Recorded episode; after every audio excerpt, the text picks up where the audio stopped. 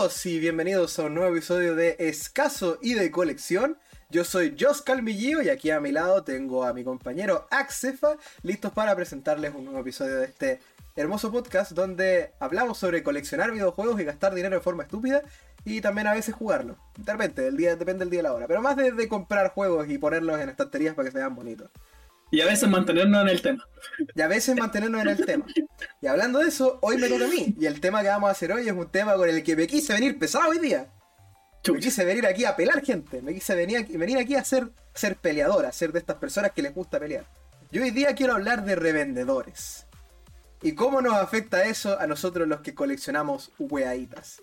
Am, los revendedores son una inevitabilidad a la hora de coleccionar. Son como la. Son como la, como la muerte, los impuestos y Mario Galaxy. Es imposible que no lo encuentres. ¿ya? Y, y así es la vida. O sea, no hay mucho más que decir. Eh, está mega bugueado en la versión visual, pero está, está mega, mega borroso. No importa, Accefa a 1080 a 180p. Pero como venía diciendo, los revendedores son una inevitabilidad. Si tú coleccionas cualquier cosa, cualquier cosa que exista, van a haber revendedores. No importa si son figuritas, no importa si son eh, juegos, no importa si son consolas, no importa si son películas, no importa si son música. Y la verdad es que los, revende- los revendedores son un mal necesario. Un mal muy necesario. Y que también es muy mal. ¿A qué me voy con lo con que es necesario? Pues no todo está en venta en retail. No todo puedes ir a Falabella y volver con una copia. Eh, no, todo requiere, no todo es de fácil acceso a la hora de comprarlo. Así que los revendedores son el mal, el mal que necesitamos para poder arreglar y reparar eso. ¿Cómo? Comprándole a estas personas los juegos que tienen. Y por eso hoy quiero hablar de los revendedores y de cómo esto nos afecta a nosotros, las personitas que coleccionamos jueguitos. Que coleccionamos jueguitos. Eh, bueno, muchos revendedores que yo sigo, porque la- sigo muchos revendedores en redes sociales, más que nada porque quiero comprarme juegos, porque la mayoría de mis juegos que tengo en colección o que ando buscando ya no están en retail, porque son de hace 5 años o más, la gran mayoría. Entonces, tengo que estar atento a cuando los revendedores suben en sus páginas, eh, estoy vendiendo este juego a tanto, y estar atento a ser el primero en pedir el juego. Sobre todo, porque eh, algunas páginas que, se- que sigo y que tú también sigues, eh, suben las actualizaciones de la semana y en 10 minutos se van. Sí. Eso, eso Y pasa son- mucho. Exactamente 10 minutos o menos. No, a ver, de hecho, la última vez que yo quise comprar dos juegos, que de hecho yo quería hace mucho tiempo, eh, a un revendedor. Hay, alguna, hay dos tipos de revendedores, por decir así. Hay algunos revendedores que lo que hacen es eh, suben los juegos de la nada y están ahí y después cuando los venden los retiran de la página. Hay varios que hacen eso, sobre todo en Instagram. Que cada post que tienen es un juego que tienen en venta y cuando ese juego se vende, sacan el post. o lo marcan como vendido. Eh, no, pero sacan el post porque así tú, re- tú revisas la página y es una serie de, de cosas que tienen en stock. Si tú quieres comprar Claro. cualquier cosa, solo tienes que revisar la página y ver qué tienen. ¿ya? Pero hay gente que lo que hace, hay revendedores que lo que hacen es que suben una foto de lo que van a vender, no sé, mañana a las 10 de la noche. ¿Ya? A partir de la hora que publica esa, ese, ese, esa foto. Y significa que si tú no estás el día de mañana a las 10 de la noche, pierdes. Y cuando digo pierdes, es pierdes. O sea, literal es como. Es como si había algo interesante a un buen precio. Si tardas 10 minutos, ya no está. Tienes que estar ahí exactamente a las 10 de la noche. Y hay algunos que les gusta jugar también con la idea. Por ejemplo, también pasa que por ejemplo, uno dice, a empezar a subir a las 10 de la noche. Y sube uno cada 10 minutos. Entonces eso te obliga a estar pegado horas al teléfono, actualizando constantemente la página para ser el primero en llevarse ese juego. Porque si ustedes siguen revendedores en Instagram sobre todo, es muy, muy probable que ustedes hayan visto una publicación de un juego que diga vendido y que abajo hay un comentario que diga yo. Sí. Hay, hay un comentario O que diga mío. o mi- Mío. yo o mío, exacto. Y generalmente el, el- el- el revendedor responde con tuyo o con primero y después el siguiente que contesta le pone segundo, porque así si la beta se queda con el primero pasa el segundo y así sucesivamente. Entonces eso, como les digo, los revendedores son un mal necesario. Y es un mal necesario porque así es como nosotros conseguimos juegos que no tenemos realmente acceso hoy en día. O sea, no, no podemos, como dije, ir a una tienda retail y volver con una copia del juego que queremos. A lo más podríamos encontrar juegos de consolas actuales, si es que lo que coleccionas es una consola actual. Sí, eso es posible. Pero los revendedores son tu forma de conseguir juegos y artículos que han pasado de moda, ya, ya no están en venta. artículos descatalogados. Pero ¿por qué digo que los revendedores son un mal? Porque cualquiera diría, oye, esto ha sido fantástico. O sea, llega este tipo, me vende un juego de GameCube y, estoy listo. ¿Ya? Me vende un juego de Super Nintendo, de Nintendo 64. Pero el tema con los revendedores es que los revendedores también son tu competencia. ¿Ya? Sí. Eh, cuando se trata de coleccionar videojuegos, ustedes tienen dos eh, partes. Ustedes son compradores y a la vez son competencia. ¿Por qué?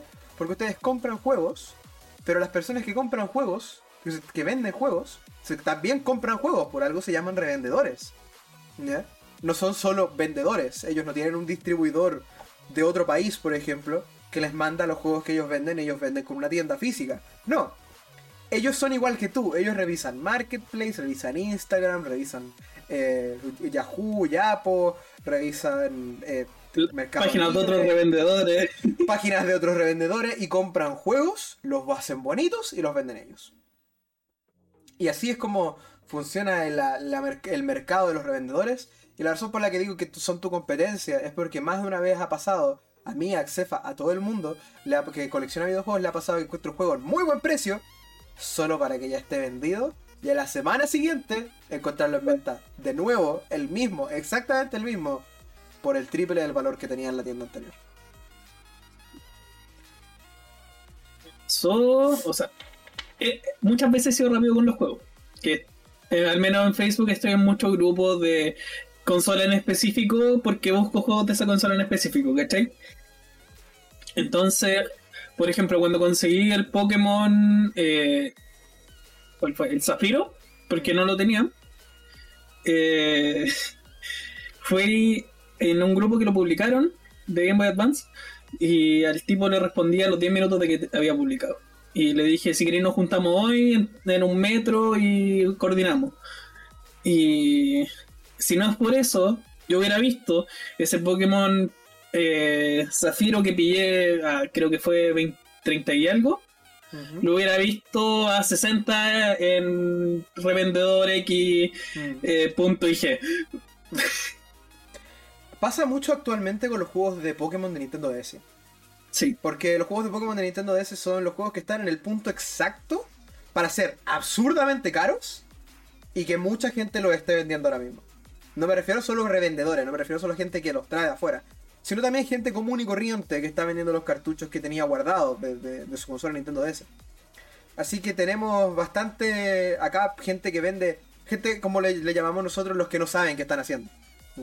Claro. Eh, porque hay dos tipos de vendedores en redes sociales. Está la persona que sabe exactamente lo que está haciendo te pone un precio justo para el mercado actual, te pone un precio o, un poco más caro porque tiene que sacar ganancia, o un poco más caro de lo que le llegó el juego después de hacer cálculos, se compraron una caja de juego y después hicieron los cálculos de cuánto costaba cada juego y los venden a ese precio, se dan cuenta de cuánto está en el mercado en el mercado extranjero, qué sé yo, y tratan de crear una una cantidad de una, una especie como de de punto en el que el precio es bueno para que ellos ganen, porque al final de cuentas tienen que hacer ganancia igual. Tampoco estoy diciendo que es malo que la gente revenda. Si hay gente que vive de eso, la verdad es que está correcta, está perfectamente bien. No, estoy, no estoy diciendo que los revendedores deberían morir. Pero tienen que encontrar el precio justo. Porque, porque todavía no vamos a entrar a la parte de los que sí deberían morir. Uh, pero los revendedores no. Los revendedores no, los revendedores son piolas. Véndanme juegos más baratos. No, mentira. Eh, háganos precios. Háganos, precios. Le hacemos policía, no claro. Bueno, eh, en fin, la cosa está que mm, a veces pasa eso, de que de que con los juegos de Nintendo DS hay mucha gente que no sabe, no cacha nada de lo que está vendiendo. ¿ya? Se lo encontró en un pantalón que tenía guardado en el, en el, en el, en el, en, closet hace 20 años atrás y ahí está todavía el cartucho de Pokémon Diamante, no sé. y gente que tiene esos juegos ahí tirados, gente que no tiene idea de lo que tiene.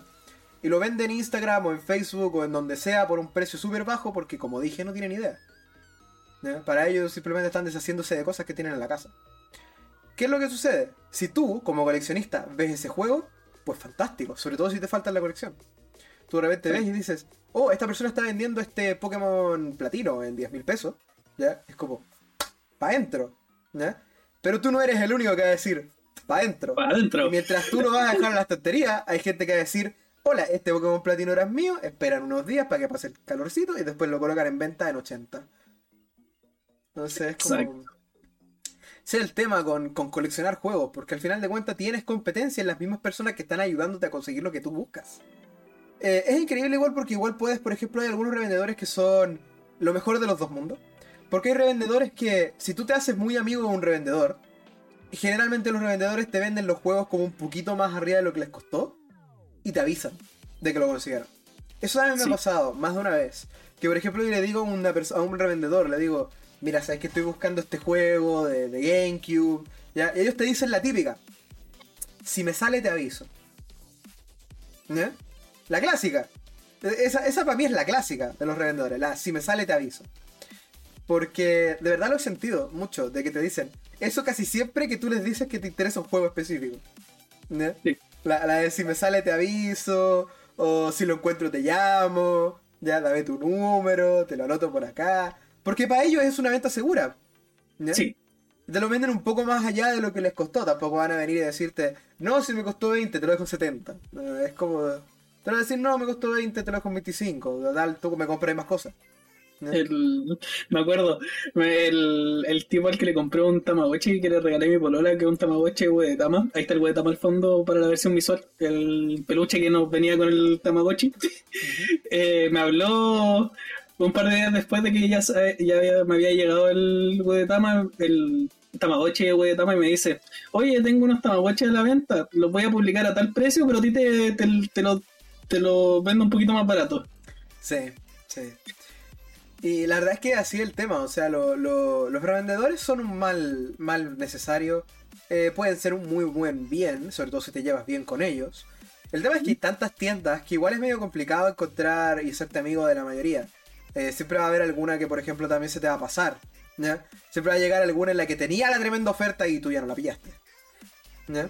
Y por mucho que le digas a ese revendedor, oye amigo, ¿cuándo te va a llegar este juego de nuevo? Esa persona te va a decir, no sé. yo, no, yo no elijo cuáles juegos me llegan. Em, entonces igual es como hay mucha gente que hace eso, pues compra juegos en... También están los otros que son los, en la segunda parte del mal necesario, es que no todo el mundo hace envíos.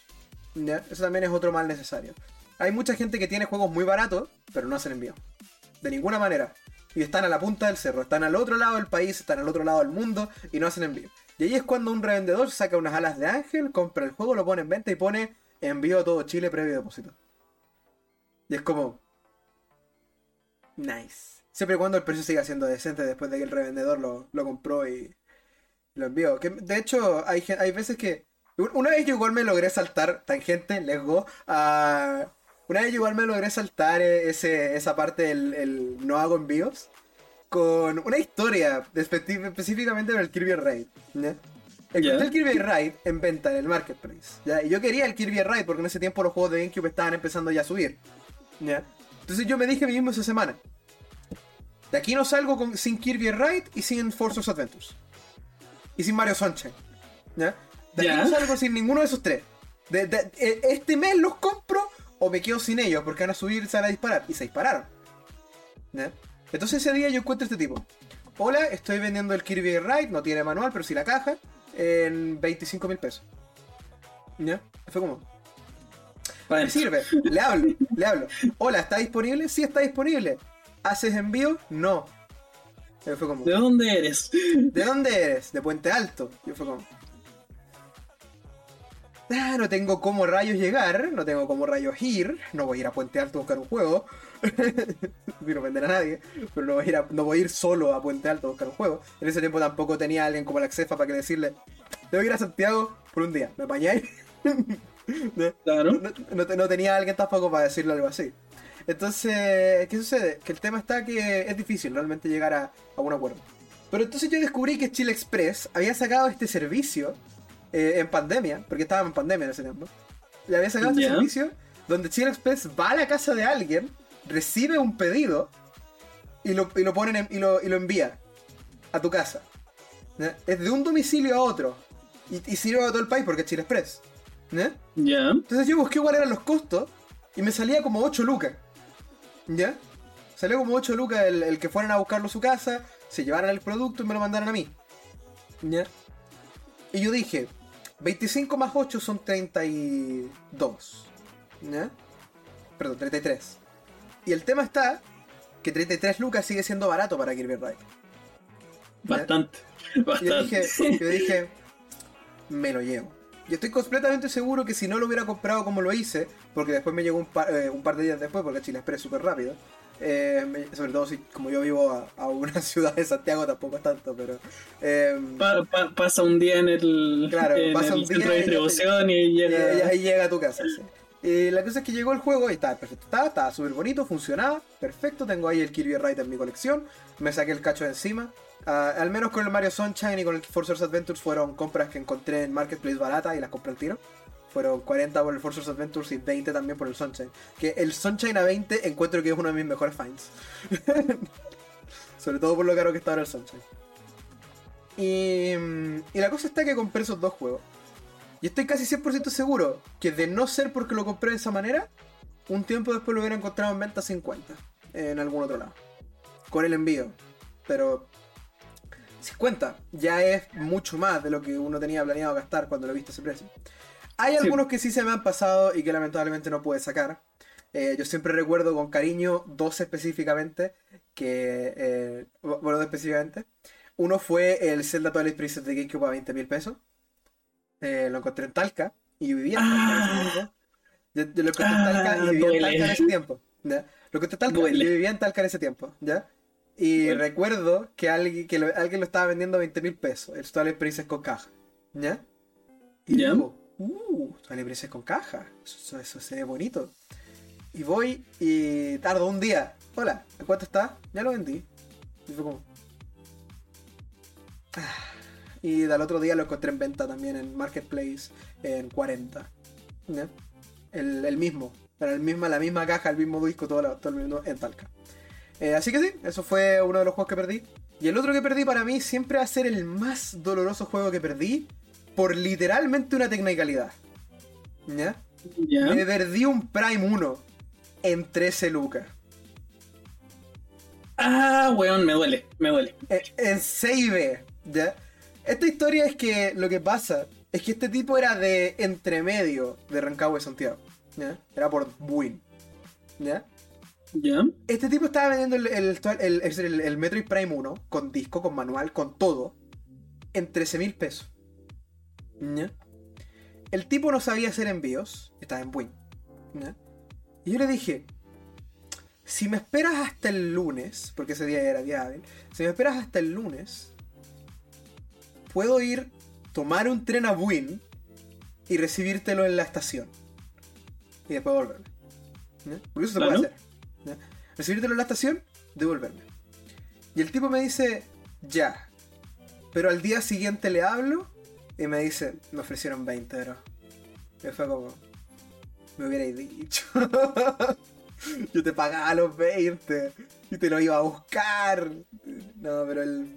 Pero claro, me dijo me pagaron 20 y se lo entregué. Era, era el mismo, era un tipo de win. Entonces fue como. mm, mm, Era imposible realmente llevarme ese, ese Metroid Prime. A día de hoy aún no tengo el Metroid Prime 1. Es un juego que se disparó. Recuerdo que hice un post en Twitter y todo hace un tiempo atrás en el que dije, ¿cómo es eso de que Metroid Prime 1 está a 90 lucas? Y ahora el está que me 120. sorprende igual que se disparó harto, porque hace un par de años en Amazon estaba estaba así como precio tirado prácticamente. Es el Prime Trilogy de Wii. Mm. El Prime Trilogy lo que pasa es que el juego es raro, es difícil de encontrar y la gente no lo quiere soltar. Ese es el tema del Prime Trilogy. Difícil encontrar a alguien que quiera soltar ese juego, es demasiado bueno para soltarlo. Eh, al menos en la versión americana yo nunca la encontraba en venta acá, en- aquí en Chile. La encontré una vez en venta y fue por alguien que vendió todos los juegos en una libra de ojo. Porque era una, creo que se la mandé a Xefa y todo, y a otras personas, que era alguien Sí. que tenía todo lo necesario de Wii, de DS y de 3DS. Ten- tenía todo. Sí. Era como. Tenía Xenoblade, Pandora's Tower, La Story, Prime Trilogy, Sin and Punishment, eh, Super Paper Mario, tenía todos los juegos buenos de Wii, todos los como que todo el mundo dice son esenciales. WarioWare Small Moves, Wario Land Shake It. Tenía todos los juegos que la gente dice son esenciales de la Wii, todos los juegos que la gente dice son esenciales de DS, todos los juegos que la gente dice son esenciales de 3DS. Recuerdo que la publicación estuvo arriba como una semana y estoy completamente seguro que alguien debe haberle comprado todos y cada uno de los juegos que tenía en mente. Sí, yo creo que sí. Lo más seguro es que alguien le haya comprado todos los juegos y le haya dicho muchas era, básicamente un set completo de todo lo que necesitáis para esas tres consolas. Era como, era como dónde perderse, no importaba el precio. Otra que me duele, porque también fue una, un revendedor que me ganqueó. Eh, buena, buena frase. Pero um, había una vez un Gio que estaba viajando por Marketplace y encontré a esta persona que estaba vendiendo varios cartuchos y juegos de Zelda. El tipo estaba vendiendo su colección de Zelda. Tenía en venta el Majora's Mask, que el, el, tenía, tenía, no, el Twilight Princess no, pero tenía Wind Waker, tenía lo, pero específicamente tenía algo, algo que Accefa va a saber, porque esto me dolió tanto. Pero tenía ahí en la foto Oracle of Ages, Oracle of Seasons, Miniscap, For Swords, Zelda 1, Zelda 2, NES Classics, eh, eh, NES Classics de GBA, eh, Spirit Tracks, Phantom Hourglass, eh, Awakening de X y el Ocarina of Time eh, cartucho dorado. Bueno, prácticamente todo lo que necesitáis de Zelda. Básicamente todo lo que todavía me falta de Zelda. Y esta persona lo estaba vendiendo, ¿ya? Y yo voy y le digo, voy a arrepentirme. ¿Cuánto por todo esto? ¿Ya? Eh, yo tengo ahora una política de que los juegos de, de, GBA y de GB y el Spirit Tracks los tengo que seguir 6D. ¿Ya? Pero por comprarme los dos, los dos Oracles y los cuatro EGBA de una, la verdad es que me, daba igual si venían con caja o no, mientras fueron originales. El tipo me dijo que eh, el tipo los había comprado cuando salieron, solo que eh, botó las cajas como la gente normal. ¿Ya? Claro. Pero los juegos eran originales. ¿Ya? Los juegos eran originales, eran americanos. Todos los celdas que me faltaban técnicamente en la conexión. ¿Ya? Porque ya tenía en ese entonces uno de cada celda. ¿Ya? Y yo le digo ya, ¿cuánto? Y el tipo me dice, mira, te lo puedo dejar todo lo que me pediste en 250 lucas. Le dije, es caleta, pero literalmente estoy ahorrando caleta de plata. Porque estos no los vuelvo a encontrar juntos y a un buen precio en mucho tiempo. ¿Ya? Entonces le digo, ya, ¿dónde y cuándo? Y el tipo me dice, mira, tengo que ir a hacer unos envíos mañana. Si me vas a las 250 lucas, para entonces, te los mando. Pero te voy a avisar cuando esté en el, en el local del envío. ¿ya? Fue como, igual raro que me diga te aviso el local de envío, supongo que el tipo no le gusta el previo depósito. Sino que es como, es como, deposítame cuando esté para poder mandártelo al tiro, una cosa así. Hay, gente, que lo hace también, hay, gente que, hace también lo hacen. De que tratan de como ganar de ganarse su, tu confianza con la idea de que no les deposites hasta que te puedan probar que están en el local de, envío. ¿Ya? Mucha gente, hay muchísima gente que es desconfiada del envío previo depósito. Y con razón, la verdad, con motivo. ¿Ya? Pero el tema La otra vez. Ay, disculpa, que, que la otra vez habían, eh, ¿cómo se me ha tomado detenido a un tipo que hacía eso del depósito previo envío y se hacía el, el, weón. ya, pues la cosa es que, la cosa es que, claro, yo vengo y le digo, ya, convenzo a mi familia de que me, de que me preste el dinero porque es importante, ya, es básicamente una inversión, no tengo que volver a gastar esa plata nunca más. ¿Ya? Claro. Y digo, y digo, ya, esto va a valer la pena, avísame cuando estés en el, en el local. El tipo no me contestó como en cuatro días. No. ¿Ya? Y eventualmente le hablé de nuevo, cuando ya había puesto la publicación en vendido, y le digo, oye, pero ¿qué pasó si yo te los iba a comprar? Y el tipo en un momento se sincera y me dice, mira, te voy a ser sincero, llegó alguien y me ofreció 800 lucas por todo. Y yo fue como...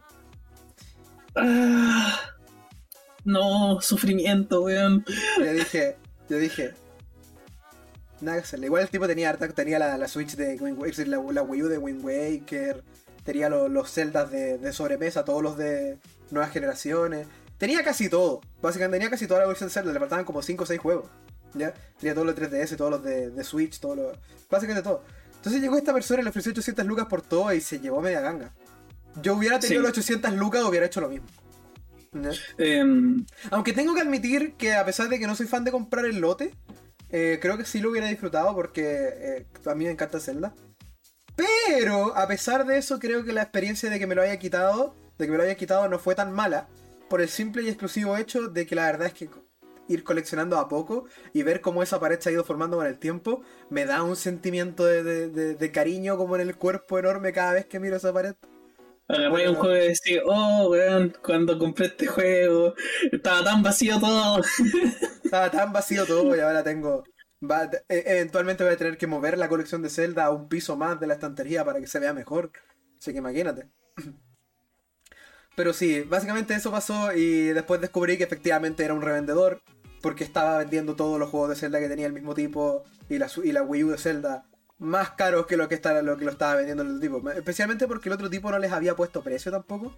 Que eso es lo que pasa mucho cuando, cuando tienes una persona que está vendiendo y dice, hola, ¿cuánto le puedo sacar a esto? O, hola, ¿alguien sabe cuánto vale esto? Y a la semana siguiente lo encuentras de un revendedor que directamente tiene un precio puesto ya en el juego. Y eso pasa mucho.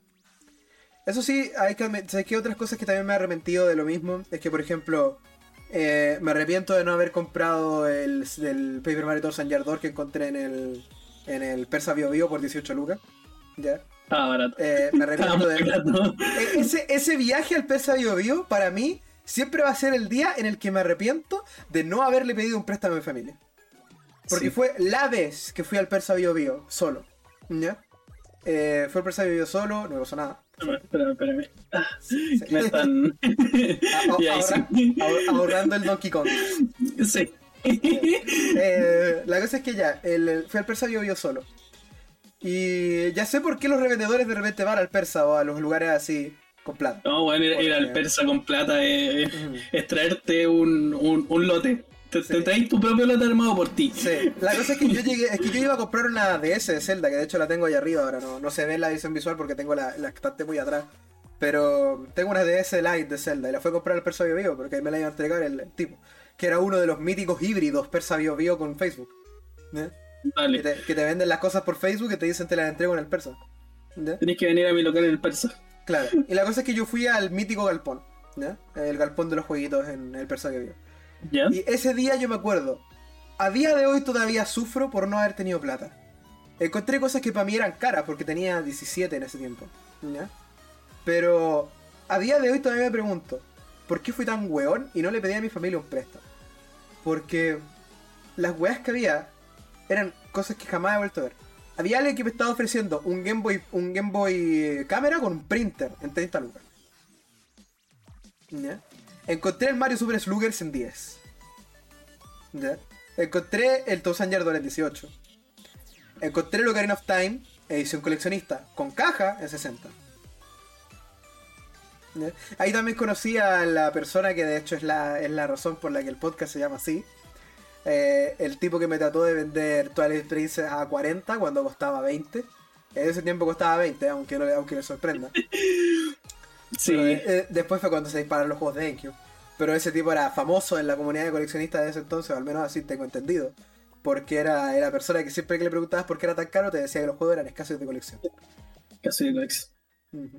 Y la cosa es que, claro, eh, empecé a buscar ese, ese eh, juegos ahí en el galpón. Encontré de todo. De los juegos más normalitos y, cosas por el estilo. Encontré el Xenoblade, por ejemplo. Dale. Encontré el. Encontré el Xenoblade, encontré el Last Story también, encontré muchos juegos que a día de hoy todavía estoy buscando técnicamente, ¿ya? Pero a, decir verdad, siento que ese tipo de cosas hubieran sido mucho mejores si que hubiera ahora tenido el dinero, porque ahora sí tengo dinero para ese tipo de cosas. Pero el problema está que ahora todo está más caro. claro. Yo me acuerdo que... ahora es una mala idea también. También. Eh, yo me acuerdo que eh, un amigo, o sea, tengo un amigo que, que vive cerca del persa, que trabaja y todo lo wea, ¿cachai? El tema es que me acuerdo que una vez yo fui a buscar, él me dijo, yo sé que el juego lo he visto aquí, que era el Pokémon eh, Leaf Green, que lo tengo, ese lo compré en el persa. Eh, y yo le dije, ya, entonces nos juntamos un día y vamos por allá. De hecho, Cross, si llegas a escuchar, o sea, sí, Cross, si llegas a escuchar esto, te tengo todavía la PS Vita, weón, te la tengo que devolver. Eh, y fuimos ese día y me traje el Pokémon Leaf Green ese día. Pero yo recuerdo, no, hay una foto que es mítica en los grupos de, de Chile, que es el Mario con Yoshi. Ya, sí. Que es, es, es, un, para los que no, no cachan, es el cartucho de eh, Super Nintendo de, de Mario World, pero que no tiene el label. Y dice Complomón Mario con Yoshi, con doble L. Con, Mario, no, es Mario con el Yoshi y el Yoshi está con doble L. Sí. Y, con, y con I, es como súper chistoso. Y yo me acuerdo que vi ese cartucho y todavía estaba ahí cuando fui al persa. No le saqué una foto de weón. Pero eh, eh, es un, cartucho mítico que, estaba en los grupos de compra Otro de y, y vi así, vi mucho, muchas cosas que me llamaron la atención en ese entonces, varios juegos. Pero yo estaba, tenía 18, había recién entrado a la U. Eh, de hecho, fui a Santiago porque un día por la universidad que estaba en ese entonces, eh, nos llevaron a Santiago, a, la Universidad de Chile, que iba al lado del persa. Entonces yo eh, me había, me, no me devolví arrancado en el bus y me, me quedé para juntarme con mis amigos de Santiago a comprar en el persa, ¿cachai? Pero hay, muchas cosas que si hubiera tenido plata me hubiera comprado, porque estaban baratas. Estaban muy baratas. Pero sí. Bueno, volviendo al tema de los revendedores, el tema con los revendedores es eso. También están los revendedores piola porque hay una cosa que también a, nosotros, como simples plebeyos, eh, no nos va a pasar nunca. Y es eh, la gente que paga con juegos. ¿Ya? Eso no nos va a pasar nunca porque pues, específicamente nosotros no vendemos realmente juegos. Algunos de nosotros sí, algunos coleccionistas que son solo coleccionistas sí entran en lo que son los trueques y las permutas. Que por ejemplo tienen un juego extra o, más de un juego extra y lo permutan por un juego similar o por un juego de similar valor, incluso uno de más valor. Que a veces pasa que hay gente que te permuta juegos por uno de más valor. Sí. Entonces, permutar sí es algo que nosotros nos encontramos, sobre todo los que tenemos más de eh, tenemos un juego que está repetido, por ejemplo. Y sobre todo la gente que, colecciona comprando lotes también tiene ese, ese tema, ¿ya? Pero el tema con, los revendedores es que los revendedores, como son vendedores, ellos venden juegos, generalmente tienen el bonus de que la gente que quiere deshacerse de, esas, de, cosas que tiene, eh, o, que tiene juegos antiguos, por ejemplo, y quiere comprar algo más nuevo, los entrega en parte de pago. ¿Ya? Sí. Y cuando tú eres conocido de un, revendedor o sabes dónde va a estar un revendedor en tal punto, tú puedes ir ahí y comprar el juego que ellos, los juegos que ellos usan para, como parte de pago. ¿Ya? Entonces tú así puedes conseguir juegos que probablemente no hubieras conseguido de otra manera. Algunos de los que yo recuerdo, por ejemplo, fue el Link's Awakening de X. Eh, perdón, el Link's Awakening original, el de, el de Game Boy. Que yo lo compré justamente a un revendedor que se lo habían entregado como parte de pago el mismo día. Estaba en un evento. Y la persona era un revendedor. Y alguien se lo entregó como parte de pago para llevarse otro juego. Y yo llegué ahí justo ese día y estaba ahí en los juegos que tenía y me lo llevé enseguida porque tenía el dinero justo para ese juego. Entonces eh, pasa mucho eso también cuando eres conocido un revendedor o sabes dónde están los revendedores. Sobre todo los que tienen lugares como tiendas físicas es muy poco probable que encuentres lugares con tiendas físicas hoy en día, sino es que son lugares específicos donde la gente va a comprar y vender juegos. Pero o lugares ya están establecidos desde hace muchos años. O lugares que ya están establecidos hace muchos años. Pero básicamente si tú sabes de un lugar en el que puedes comprar y vender juegos, si tú vas a ese lugar vas a encontrar una buena cantidad de juegos que puedes... Eh, que, probablemente vas a, poderle comprar a esa persona, sobre todo si ya te conoce. Algunos de los juegos que yo he conseguido así, por ejemplo, fue el Superman 64 y el Pupsi 2 que son juegos que conseguí porque alguien se los entregó como parte de pago al dueño de una tienda de juegos en uno de los caracoles que en el caracol de Arancaba, en el Cobrecol. Dale, dale. Entonces esos juegos yo los conseguí porque el dueño de esa tienda recibió esos juegos parte de pago y después yo pasé a esa tienda y fue como me lo llevo. Y por me, me, lo llevo, de mi bolsita, Y, y así es como consigues juegos de repente, porque al final, el tema con coleccionar juegos antiguos es que es una enorme secuencia de tradeo. ¿Ya? La gente hace transacciones, entrega videojuegos, entrega productos. Y esas transacciones pasan por muchas manos. ¿Ya? Hay juegos incluso que van a pasar por mis manos, por las manos de la CEFA, y van a llegar a otras personas. ¿Ya? ¿Por qué? Porque incluso si es que tú realmente no quieres vender nada de lo que tienes, igual hay juegos que puedes usar de trueque, por ejemplo. Y después la persona que lo recibió lo puede vender. Hay muchísimas cosas que van a pasar por tantas manos, tantos juegos que van a pasar por tantas manos, tantos juegos que van a ser vendidos múltiples veces, tantos juegos que van a ser entregados por, por otros y todo el tema. Que al final es tanta secuencia de tradeo que tú tienes que tener la suerte de estar entre medio. Porque si tú no eres el que está ahí, va a llegar otra persona, va a comprar ese juego, o va a comprar ese. O va, a comprar ese juego, o va a entregar ese juego a otra persona. Y tú ya perdiste tu oportunidad, vas a tener que meterte en otra cadena de tradeo. ¿No? Y así es como consigues varios de los juegos. O sea, una cosa que yo diría mucho es que cuando tú sabes de revendedores, trata igual de mantenerlos en, en buen estado. O sea, Trata igual de no pensar, oh, este buen es caro, no le voy a hablar más, borrar. No, manténlo ahí, porque incluso si es caro, hay juegos que solamente ellos pueden conseguir. Sí. Y si tú los quieres realmente, y si tú los quieres realmente, tu mejor opción es igual apoyar, eh, apoyar esa idea. Si por último no lo compraste al tiro, igual puedes tratar de revisar otros revendedores similares. Trata de hacerte amigo de gente que lo hace. Trata de mantenerte conociendo a los revendedores que hay a tu alrededor. Saber cuáles son de tu ciudad, saber cuáles no son de tu ciudad, pero la visitan constantemente. Saber cuáles tienes cerca o cuáles puedes visitar si viajas, por ejemplo. Revisar tus redes sociales constantemente, a ver si encuentra uno. Exacto. Revisar tus redes sociales constantemente y saber dónde y cuándo poder comprar cosas. Así es como funciona este, este mercado.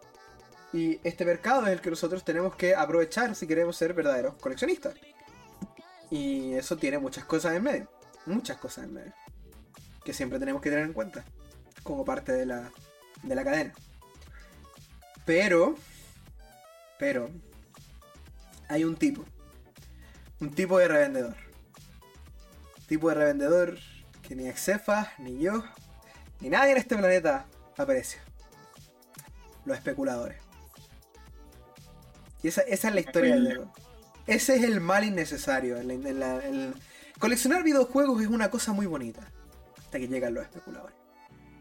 Porque los especuladores son aquellos que compran todo el stock de una tienda. Toda la oferta que había de un juego. Y te la venden al cuádruple del precio. Solo porque ellos saben que hay poco. Como ellos son los que están controlando la, la oferta del juego, ellos tienen el control del precio. Exacto. Y lo hacen mucho. Ellos son los que están todo el día revisando las redes sociales para que al primer instante que salga algún juego más barato que el de ellos, lo compren y lo venden al mismo precio. Y así funciona. Es, es, de hecho la razón por, por, la que los juegos están tan altos de precio hoy en día. Especuladores que no son de acá, son de Estados Unidos. Hay varios documentales ya en YouTube de, de ese tipo de cosas. Que es de un grupo de gente que empezó a inflar los precios de los juegos sellados con tal de ganar más plata. Y el tema de eso está que inflar el precio de los juegos infla el mercado entero de los juegos. Porque la gente que cree que el juego vale 50 mil dólares sellado, no quiere vender el juego por 20 dólares. El Super Mario de un millón de dólares, weón. Es horrible. El Super Mario de un millón de dólares. lo hemos nombrado muchas veces. Sí. El juego, el juego de 10 dólares que se vendió por un millón. ¿Ustedes saben lo que eso puede afectar la economía de Super Mario 64? Es así de simple es que cuando llega el especulador, la diversión se va. Esas personas solo quieren una sola cosa y es beneficio personal. Y a ellos no les importa para nada la preservación del videojuego, no les importa para nada la preservación del hobby, ¿no? les, importa para nada eh, los coleccionistas que recién vienen entrando, la gente que quiere jugar, o no les importa para nada, nada. Ellos lo único que quieren es dinero. Y los especuladores funcionan así. Cuando tú ves en internet alguien que está vendiendo 20 versiones de Nintendo Switch edición especial, esa persona no es que recibió 20 consolas en Navidad. Esa persona fue a una tienda en específico en su ciudad, compró todo el stock que había de consolas de Nintendo Switch de esa edición especial y ahora la está vendiendo en eBay al triple de precio para ganar, para ganar dinero. Sí. ¿Por qué? Porque sabe que la gente de su ciudad, si quiere comprar esa consola, va a tener que comprársela a él. Y eso es, esos especuladores estafadores viven en, eh, viven en todas partes en la industria del, coleccionismo.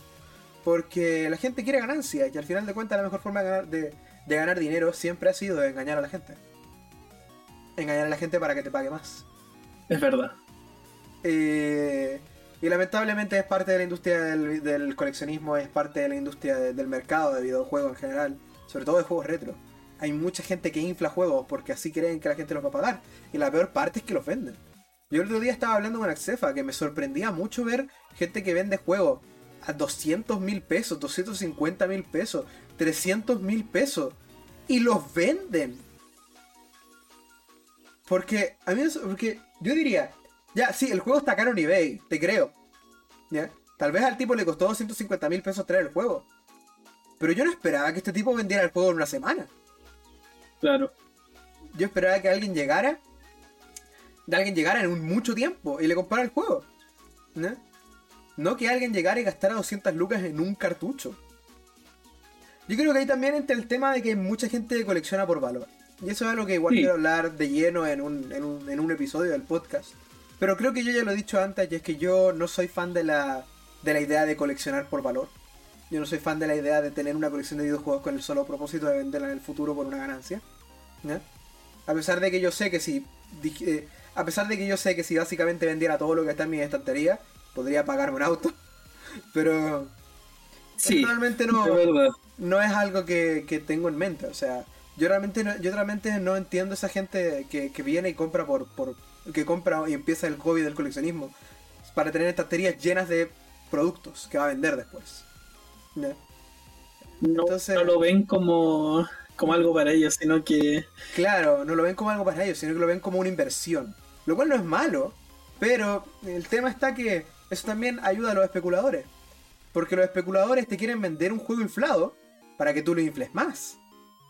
Y tú, aparte, estás sacando un juego del, mercado de reventa y eso hace que se infle más el precio.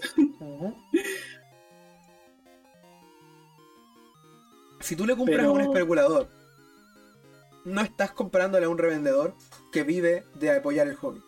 Estás comprándole a alguien cuyo único propósito es ganar dinero. Y ese dinero que gana lo hace a costa tuya, a costa mía, a costa de todos los que coleccionamos videojuegos.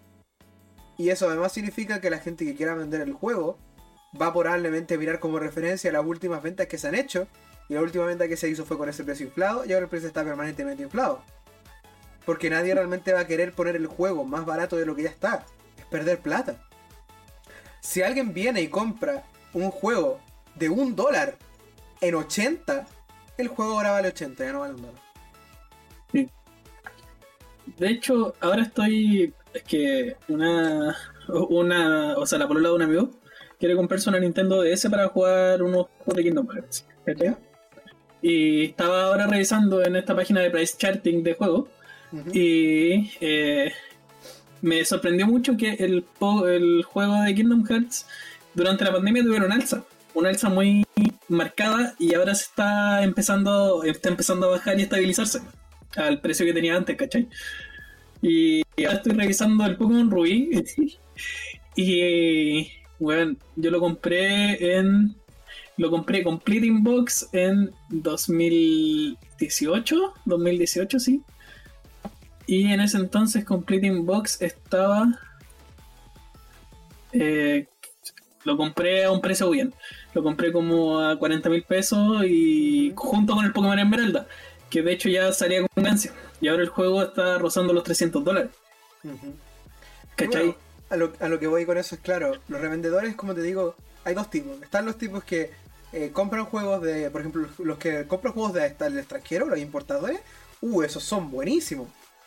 Esos son buenísimos. Yo he encontrado cosas que jamás pensé que encontraría gracias a revendedores, que su único, que su trabajo es traer juegos de afuera. De hecho, hay muchos de esos que si tú le hablas te, te pueden traer algo por encargo. Que si estás buscando algo muy desesperadamente, él te lo va a traer y te va a cobrar lo que le costó más un precio para la ganancia. Exacto. Que, que te van a comprar un juego en, en, otro lugar, te lo, van a, te, lo van a importar, te van a cobrar el precio del juego, el precio del importe, el precio de aduana y te van a añadir un extra porque ellos tienen que ganar dinero también. Claro. Y, pero ellos están en todo el trámite, lo cual es bastante agradable. Pero al final de cuentas igual yo recomiendo tratar de aprender cómo se hacen los trámites si tu interés yo no, estoy, yo no soy realmente alguien que importe muchos juegos generalmente. Eh, a mí me gusta comprarle a la gente acá, me gusta... Con el tiempo me ha gustado mucho aprender a comprar juegos. Así como ir a eventos de anime, ir a eventos de juegos, ir a, ir a ferias, ir a ferias por ejemplo. Ir, ir, a, ir a ferias, ir a la feria de las pulgas, por ejemplo. Ir y buscar juegos y ver cómo la colección crece lentamente. Eh, y los revendedores también son parte importante de eso, porque no generalmente, porque tampoco hay que ser tan, tan como que no les debería existir, porque los revendedores igual están ahí para que tú te lleves un par de juegos como máximo. Tú no vas a llegar a un revendedor y comprarle esto completo todo lo que tiene. Vas, revisas lo que tiene y si hay algo que te interesa te lo llevas. ¿Ya? Puede ser más de uno, puede ser un lote, pueden ser muchísimos, pero no vas a ir y comprarle todo lo que tiene. Y eso, y eso nos ayuda al resto, porque por ejemplo, vas a encontrar a alguien. Eh, a mí ha pasado, por ejemplo, que de hecho una de las cosas más bonitas que recuerdo eh, con el tema de, comprar juegos. Estaba en un evento de anime, donde estaba este revendedor que ya he hablado antes de él en, el podcast. Que, el, el, dealer. De ah, vale, vale, vale. Mi, dealer. mi dealer de juegos. Y em, recuerdo que estaba él y tenía en venta una Nintendo DS, Fat. Y había alguien que quería tenía una consola para jugar juegos de Game Boy Advance, pero no quería una GBA porque no le gustaba ni la, ni la básica ni la, ni la SP. Quería una consola, quería una Nintendo DS, básicamente. Y estaba viendo las consolas que él tenía. Y las mira. Y, y las mira, sí, las mira. Y de repente yo estoy mirando los juegos, estoy mirando los juegos de Play 2. Y me viene y me pregunta, oye amigo, ¿tú cacháis cómo son estas consolas? Y yo le digo, mira, sí, sí, cacho, ¿qué es lo que estáis buscando? Así como si yo fuera el vendedor, básicamente. Lo que estáis buscando es...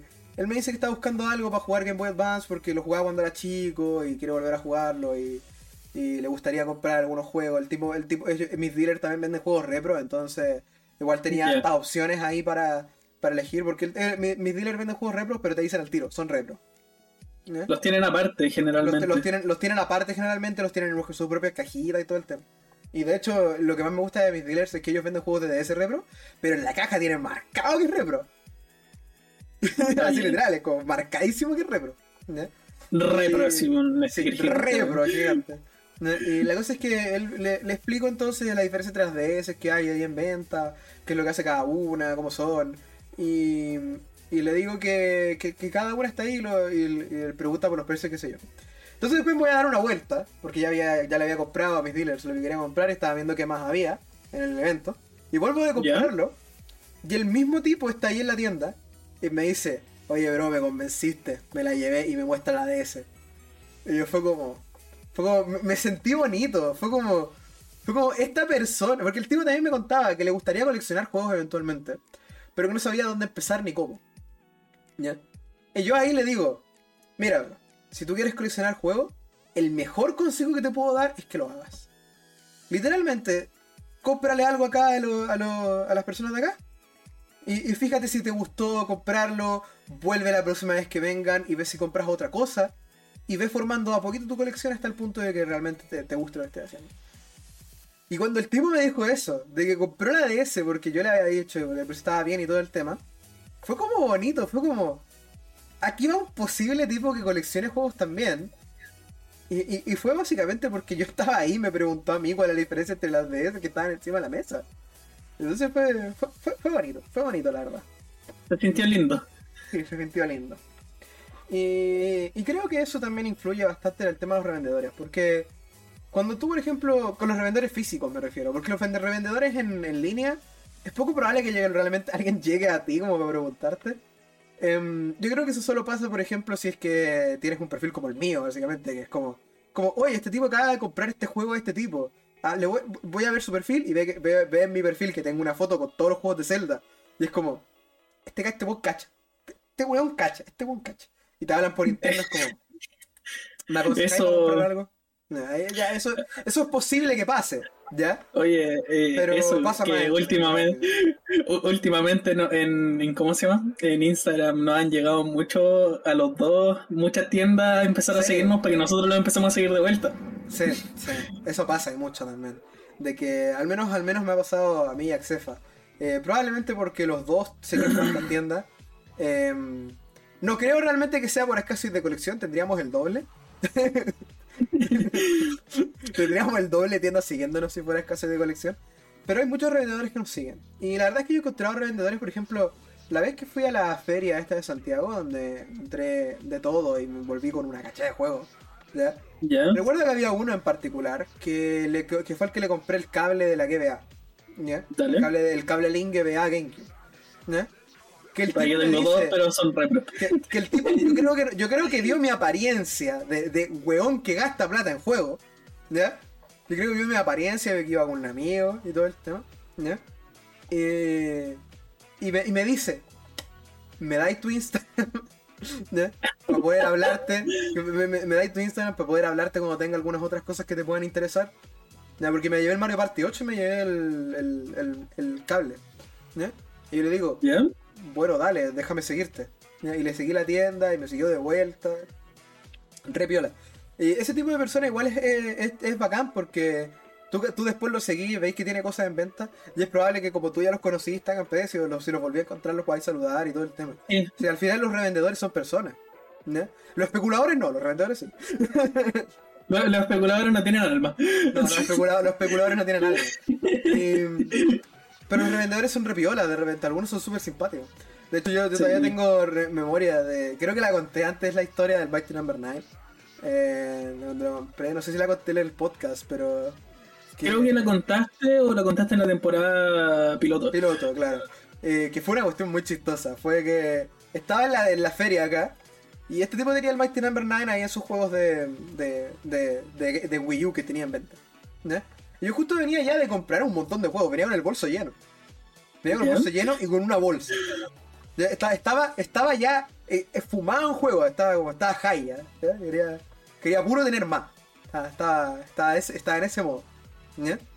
Entonces llego yo y tenía la plata en la mano, porque ya, ya había gastado casi toda y me quedaba todavía plata. Es lo que pasa cuando, es lo que pasa gente cuando te paga Twitch. y la cosa está que, que, tenía la plata en la mano. Y este tipo está ahí sentado, piola, esperando que llegue alguien a comprar. Y yo estoy hablándole a mi amigo que me estaba acompañando en la feria. Y le digo, mira, si es que más que al final lo voy a comprar, porque... Y, mientras, le estoy hablando mientras me acerco a la tienda. Le digo, que lo voy a comprar. Porque ¿sabéis qué? He tomado peores decisiones. Me da el Mighty Number 9. y el tipo. Sí, sí, la había contado. Y el tipo que está en la tienda se muere de la risa porque me escucha decir: el, He tomado peores decisiones y él me da el 9. Ese momento es como uno de los highlights que tengo de comprar juegos. Porque literal fue como el momento en el que te das cuenta que la gente que te está vendiendo un juego es tan persona como la gente que lo está comprando. Que puedes formar igual una cercanía más allá de cliente, producto, vendedor. Claro. Porque al final de cuentas eres una persona más que tal vez les va a ir a comprar, pero uno nunca sabe cuándo le vas a comprar dos veces a la misma persona. Tres, cuatro, cinco, seis, siete clientes frecuentes. Gente que igual de repente les importa, o sea, conozco revendedores que, por ejemplo, yo, yo le dije a uno, me interesa el Project Diva. y ahí tenía el Project Diva en venta el, dos meses después. ¿Ya? Son, gente que te, te, hace caso, entre comillas. Son gente que igual tiene, tiene, tiene ideas de lo que la gente le interesa. Lo que su clientela le puede interesar. Y lo tratan de conseguir. Y si lo consiguen a un precio barato, te lo pueden hasta dejar barato a ti, específicamente. Así que en, en resumen, háganse amigos de los revendedores que conozcan vale completamente la pena. Háganse amigos los revendedores porque muchas veces hay, revendedores que te dicen, oye, tengo este juego que te puede interesar a ti, a ti, específicamente a ti, y te lo muestro antes de que lo publique. o, o los que te dicen, ah, otro que también me ha pasado, es los que cancelan el orden. Los que te, los que te dicen, por ejemplo, alguien dijo primero que lo quería, pero tú le dices que tú también lo quieres, y te dicen, prefiero que te lo lleves tú y, te lo venden a ti. Eso, no pasa mucho, ya. Tiene que igual pasar en una poco tiempo porque igual es feo para un vendedor el cancelar la orden a un comprador. Sí. Pero por ejemplo, si el comprador está medio indeciso, ya como. Es como que no sé, la verdad es que igual está caro, están peleándole por precio, le dicen, oye, tengo un Xiaomi, eh, no sé, está, barato. Ya, eh, eh, como para, precio? para que lo, para que permutemos así si me llevo la, la consola. Ya no, eh, ese tipo de cosas igual pasa. Eh, no todos los compradores tampoco son santos, no todos los compradores son transacción, videojuego. No todos los, todos los vendedores son trade offer. perdón, no déjame completar el meme. No todos los vendedores son trade offer. Yo recibo videojuego, tú recibes dinero. Claro. Hay algunos que son trade offer. Yo recibo videojuego, tú recibes. Pedir que te bajes el precio. Tratar de permutártelo por otra cosa. Preguntar si recibes juegos es parte de pago. Arrepentirme última hora. Avisarle a última hora que no, loco, no puede ir. no, no puede ir, claro. Y ese tipo de persona existe, ¿eh? existe también como comprador. Que hay gente que no, que ve el precio puesto pregunta, ¿le bajáis 5 lucas? O, preguntan, oye, y, si lo vas a buscar, ¿me lo bajáis? O si te compro más de uno, ¿me lo bajáis? Mucha gente quiere precios más bajos, siempre es obvio en realidad, también me gustaría. Pero yo al menos sí soy de la filosofía de que respeto el precio de los revendedores y solamente les pido un precio más bajo eh, en el hipotético caso de que esté comprando muchos juegos y siempre les digo es opcional. Es como, es como por ejemplo, hay gente que me ha vendido juegos, ya, me ha vendido 6 juegos por el mismo precio que costaban esos 6 juegos por separado. Y yo lo he hecho en claro. Y hay gente que compró 4 juegos y le, quita, y le quitan el precio casi completo a uno. Te dicen, ya, porque me compraste todos de una, te, te hago un precio. O te dan uno de Yapa, que a veces pasa también. Me pasó una vez. Cuando compré el Pokémon Rubí, que lo compré con el Pokémon Esmeralda, y un cable Link que no sabía si funcionaba, no funcionaba. El vendedor me dijo, ya, ¿y sabéis que te traje este de regalo porque me compraste varias cosas? Y era un James, James Bond de Game Boy.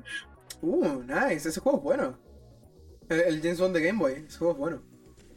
Eh, ya está. a mí me pasó con. Eh, bueno, no, realmente me pasó de esa manera, pero esta historia es chistosa. Y fue la, creo que la contaba, la de cómo comprar el Pokémon Gold y el Crystal. Que, básicamente era alguien random que viene a internet, estaba vendiendo el Pokémon Gold Crystal y, un juego de Game Boy adicional.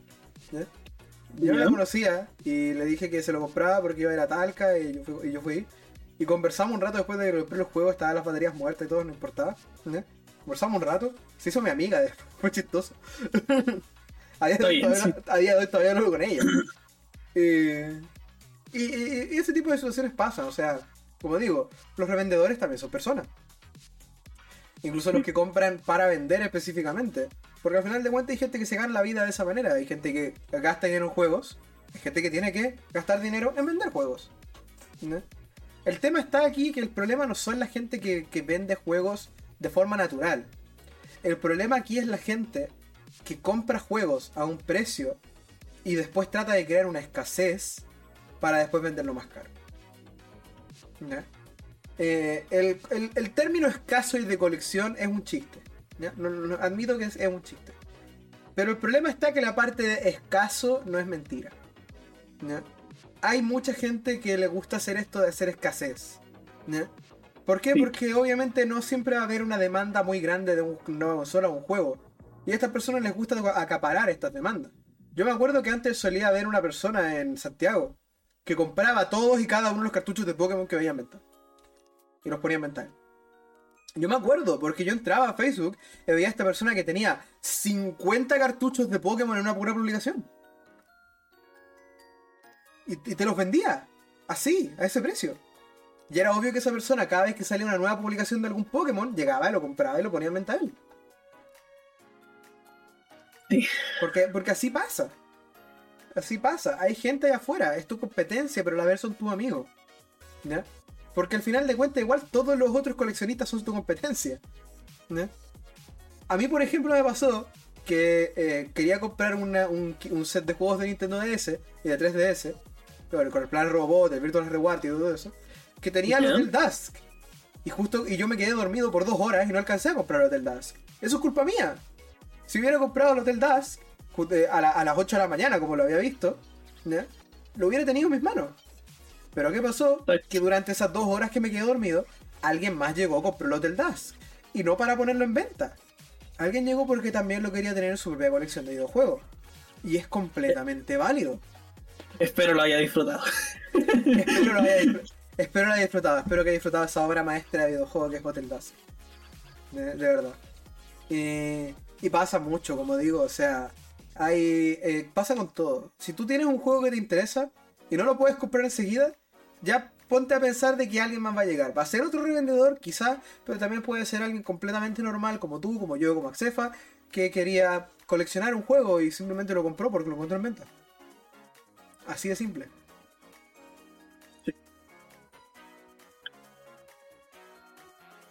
¿Qué puedo decir? Eh, algunos, algunos revendedores de los que me he hecho amigo, o sea, entre comillas ya le he comprado varias veces, ¿cachai? Eh, fue al que le compré el Pokémon. ¿Cuál fue? A ver, estoy, estoy mirando, espérate. el Pokémon eh, Oro en caja que se debe ver atrás del Yolteon un poquito. el Pokémon Oro japonés en caja. Que ese tipo le compré varias veces en Santiago cuando estuve allá durante la pandemia. Y el tipo igual me mm, como que priorizó algunas ventas porque yo estaba eh, viviendo a una estación de donde vivía él, ¿cachai? Y no sé, por ejemplo, hay un revendedor acá en Rancagua al que yo le compré una vez un Killer Instinct de, de Nintendo, iba a decir, de, iba a decir Nintendo DS, pero era de Super Nintendo. Eh, y al par de meses después publicó un Mario Galaxy eh, Nintendo Select y yo le dije, hola, te compré un juego hace un par de meses, ¿te acuerdas de mí? Y me dijo, ah, sí, eh, quiero el Mario Galaxy. Me dijo, ya, eh, ¿podéis estar el día en tal lado? Y yo le dije, sí, llevo a tal hora. Y nos juntamos, le compré el juego y le dije, ¿cómo has estado? Bien, ya, qué bueno. ¿Cómo han estado las ventas? muchas gracias. Y ahí fue toda la conversación y después me fui a mi casa. Pero he recomendado hacerse amigo de los revendedores porque al final, como dijo yo, son personas, tienen su vida, ¿cachai? Y si ven en ti una oportunidad de negocio también, eh, te van a te van a hablar, te van a buscar y te van a decir, tengo esto que te, puede interesar. Eh, recomendado, si van a empezar a coleccionar, háganlo porque uno no sabe lo que puede pasar con los precios, sobre todo con los especuladores que andan rondando, con los, con la gente que agote stock de juegos para después revenderlos más caros una semana después de la salida, o el mismo día de salida, ¿cachai? Así que eso. Eh, coleccionar es algo muy bonito.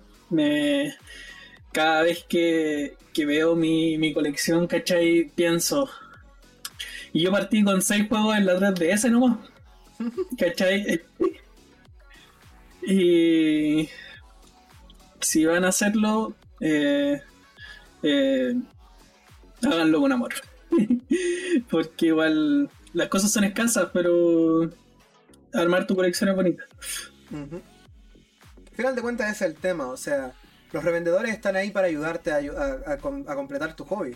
Sí, hay revendedores malos, hay revendedores buenos, hay revendedores geniales, hay algunos que te que compran lotes de juegos gigantes y te dejan los juegos súper baratos. Porque como compran un lote de juegos gigantes, el valor por juego es más bajo. Claro. Estos que vienen y compran todo lo que les sobró a una tienda de juegos, por ejemplo, y en eso hay algunas joyas y esas joyas no están caras. Eso me pasa, por ejemplo, acá en Rancagua, que hay un tipo que vende juegos que son como paredes de juegos, básicamente. Y aunque a pesar de que casi todo es shovelware y juegos de deporte, hay más de uno que es una joya y te los vende baratos porque venían en los mismos lotes que todo ese shovelware y juegos de y juegos de deporte. ¿no? Y mm, porque ese es el tema, también están ese tipo de juegos que nadie quiere y que son están, están ahí única y exclusivamente para la gente que quiere un set completo en una consola. ¿no? Claro. O, que, o gente que tiene gusto por coleccionar cosas como shovelware, porque hay gente que lo hace. ¿no? Para los que no sepan lo que es shovelware es un término que se ocupa para hablar de, de juegos que son como sacados con una pala. Básicamente es el tipo de, juego que el único propósito por el que existe es ser un juego barato en una tienda. Son juegos que están hechos en cortos periodos de tiempo por compañías que nadie conoce, que son muy malos en general y cuyo único propósito es ser vendidos por 20 dólares en, tiendas para que padres que no tienen idea compren esos juegos para su hijo. Eso es el shovelware. Y el shovelware existe en todas las consolas. Entonces a lo que voy es que hay revendedores que compran esos lotes de shovelware y de repente encuentran en ellos, no sé, juegos que son realmente joyas. Y los venden baratos, porque para ellos eso es parte de las ventas. Y no importa que tal vez nunca vendan todo el shovelware, pero. tratan de vender lo que tienen. Y ese que tienen a veces, no sé. Una vez encontré a alguien que tenía un montón de shovelware de PlayStation 2 y entre medio tenía Metal Gear Solid 2. Y vendía el Metal Gear Solid 2 a 7 lucas. Entonces no hay donde perderse. Una vez en una tienda estábamos con mi polola y mi polola está empezando a coleccionar los juegos de Cooking Mama porque a ella le gustaban, ¿cachai? y fue acá en Rancagua. Y entre las paredes de juego, tú sabes de qué tienda estoy hablando, eh, estaban los Cooking Mama de Wii y le hicieron precio por los dos. y, y, ella se fue feliz porque tiene sus juegos. a mí también me hace precio esa persona. Yo la verdad es que lo aprecio mucho porque he encontrado muchas maravillas ahí. O sea, encontré el, Vice City de PlayStation 2, encontré el Gloriofera, que es de Nintendo DS, encontré el Brain Age de Nintendo DS, que también lo tengo por justamente porque lo compré a él. Encontré encontré uno de mis juegos favoritos, uno de mis shows favoritos. Solamente lo tengo porque literalmente es el arca de 9 para Nintendo DS. el, el Super 3D Nova Arc. No, no es el Super 3D Nova Arc. Es un juego que literalmente es un libro visual para Nintendo DS, para niños de 3 años, para explicar el Arca 9. Dale. No es un juego, es un libro. Me acordé de, Pero de la Biblia una caja de Nintendo DS. Sí, viene en una caja de Nintendo DS. Con todo y las cosas. Y entonces lo compré específicamente porque era. Por para decir. No te puedo creer que tengo el arca de 9 para Nintendo DS. Pero he encontrado muchas maravillas en ese tipo de tiendas. O sea, tampoco es que sea malo. Eh, ese tipo de tiendas tiene cosas buenas entre medio. A, mí también me gustan mucho los juegos malos, así que también es como bien. Bien, yo voy y le compro el Duke Nukem Forever y me voy feliz. Es como. Como tampoco es que sea tan, tan, tan exquisito yo tampoco, pero. Me gusta hacer ese tipo de cosas, la verdad, es bien entretenido eh, hacerte amigo de ver vendedores. Hay una persona acá, por ejemplo, que también es revendedor, que es chistoso porque esta es como fue una historia progresiva. La, historia es que yo empecé con este tipo eh, encontrándolo en, en, ferias de las pulgas. Es alguien que no sé si ha ido alguna vez a la feria de las pulgas de Rancagua, es un tipo que se, que se coloca con varias figuras de anime, por cosas por el estilo, y tiene como unos juegos también en el, en el espacio donde vende. Generalmente son de Play 3, de, de, Play 4, qué sé yo. Y de Xbox. Y recuerdo que fue que lo encontré. Y lo primero que hice fue, eh, la primera semana que lo encontré, ver los juegos que tenía. Tenía las sofás de PlayStation 3. En ese tiempo yo recién me había comprado el PlayStation 3. Entonces recién estaba empezando a armarme la colección de PlayStation 3. Y para mí los esenciales de PlayStation 3 en ese tiempo eran Last of Us, Beyond Two Souls, eh, God of War 3 y um, Infamous 1 y 2. Esos eran mis esenciales de PlayStation 3. Hoy en día no tengo, no tengo todos esos, pero tengo varios de esos. La primera semana encontré que tenía Last of Us y se lo compré enseguida. La segunda semana que voy a la Feria de las Pulgas, porque en ese tiempo fue como la semana, eh, fui como subsiguientemente cada semana. Segunda semana que voy a la Feria de las Pulgas, tenía en venta el catering de Xbox 360. Muy bueno el catering. Y me lo compré. y también se lo compré, el catering de 360. Siguiente semana que voy a las Pulgas, tenía el Beyond Two Souls. Se lo compré. Siguiente semana. ¿ya? Y así sucesivamente. Cada semana iba comprándole un juego distinto porque eran juegos que él tenía y los tenía baratos. Y a mí eran juegos que me interesaban, de Xbox 360, de PlayStation 3, hasta de PlayStation 2. A él le compré el Namco Museum de PlayStation 2, por ejemplo. ¿No? Entonces, eh, le compré hartos juegos. Y eventualmente empezamos a, hablar un poco más cada vez que le compraba juegos, le preguntaba cómo le iba con el negocio, todo el tema. Y ahora se movió a ayudar a organizar eventos aquí en Rancagua, esa misma persona. Y me lo encuentro en los eventos. Y la última vez me pasó algo muy, muy bonito con él. Que fue que em, sacó de una caja secreta que tenía debajo de la mesa. Porque tenía juegos en venta, pero sacó una caja secreta debajo de la mesa. Dos copias de Mario Strikers y una de Mario Galaxy. Y una de, las, de, la, de Mario Strikers Charge, del de Wii. Y una estaba sellada y me dice, te los dejo en 20. A ti, específicamente a ti. Lo sacó de la caja secreta para vendérmelo específicamente a mí. Y, yo encuentro... Un amor a esas personas. Sí, un, amor a esas personas que saben que a ti te gusta comprar cosas, que saben que a ti te gusta tener juegos en sí, que, que, te ven y te dicen, mira, tengo esto. ¿Qué te interesa, bro? ¿Qué te interesa, crack? ¿No? Y ese tipo de gente es bien agradable, es bien bonita. Eh, me, pasó también una vez, por ejemplo, en la Feria de las Pulgas. Lamentablemente nunca más le volví a hablar porque tuve problemas esa semana. Pero alguien estaba vendiendo juegos de Play 2, en, así en varios juegos de Play 2, y le compré los varios juegos de Play 2 que tenía y me dice, eh, oye, podría, podría guardar mi número, tenemos unos juegos de Play 1 que tampoco estamos usando y que vamos a vender eventualmente, así que si interesa alguno, igual podría ser. Lamentablemente no le pude llamar y no le pude hablar después, pero... Y la otra historia que fue también es que en la misma Feria de las Pulgas había otro grupo que se colocaba que tenía algunos juegos de Xbox 360 y de PlayStation 3 y les compré GTA 4. ¿no? Y en la semana siguiente me reconocieron. Y yo fue como... ¿Y le ofrecieron cosas? me, me, mostraron los juegos que tenían, lamentablemente no tenían nada bueno para mí. Pero es, es, igual yo también soy súper reconocible, no lo voy a negar. Yo, también soy súper reconocible, no, voy a decir que no. Ya me pasó una vez, por ejemplo, que estaba transmitiendo en Twitch y alguien me dijo, oye, te vi comprando juegos en un evento en Rancagua. Yo quedé como, mira, no te voy a mentir, es difícil, es difícil no identificar que soy yo. como, como te dije la otra vez, cuando vayas a comprar juegos tienen que parecer un punto de referencia. Es que es chistoso porque yo soy el punto de referencia cuando voy a comprar juegos. Ya lo he hecho un montón de veces. No, el tipo me lo rojo con la, con la ropa de negro. A los revendedores que, que te venden por redes sociales y te la van a entregar a un punto específico. Eh, algo que no he hecho mucho, eso sí, que más gente de Santiago ha hecho es comprar y, ir a buscar a Metro. Eh, eso hago yo generalmente. Sí, yo conozco gente que los va, que va que compra revendedores de, de Instagram o Facebook y los van a comprar a los metros. Y eso es una experiencia que yo realmente no he tenido mucho porque generalmente mis puntos de referencia son otras cosas. Eh, recuerdo que una vez fui al Eurocentro a comprar algo así. ¿Ya? Específicamente encontrarme con alguien en el Eurocentro. Pero, pero siento que igual es interesante porque cada uno de nosotros como coleccionistas tiene su propia historia de cómo ha ido formando la colección. Sobre todo los que compramos al por menor, los que compramos uno o dos juegos por separado. Y es lindo cuando vas avanzando y los revendedores te empiezan a conocer y te empiezan a, y les empiezas a agradar y, les, y, te empiezan a decir clientes frecuentes y te tratan bien. Es, bonito, es como, es como agradable y te, te, te, hace querer seguir coleccionando, la verdad.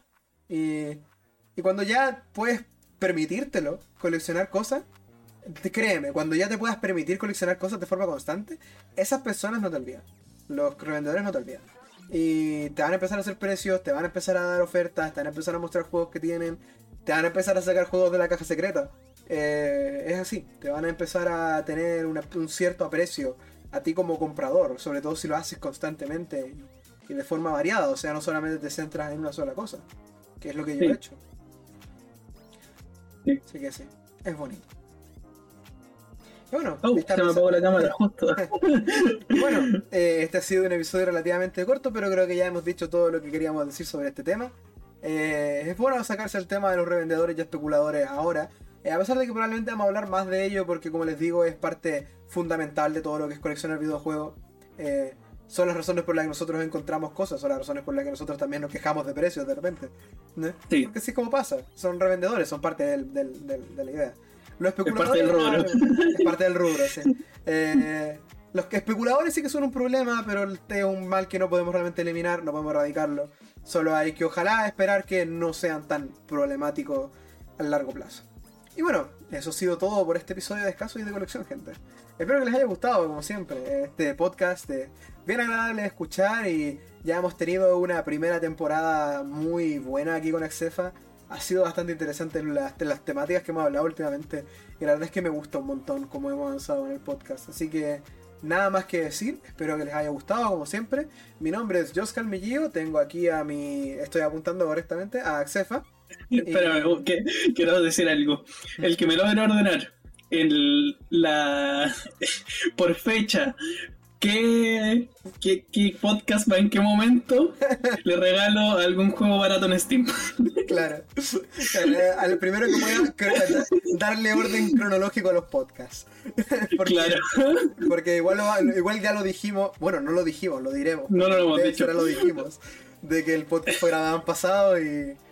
Y sí, va, va, a ser chistoso tratar de ordenar cronológicamente los podcasts. Pero nada que decir. Eh, espero que les haya gustado este podcast como siempre. Espero que haya eh, sido de su agrado hablar de jueguitos, de escucharnos hablar de jueguitos de Xefa y de comprar jueguitos. Eh, ese ha sido el tema, la temática de hoy. Y espero verlos en el próximo episodio de Escaso y de Colección. El podcast solo para entendidos. Solo para entendidos. Bye bye. bye bye.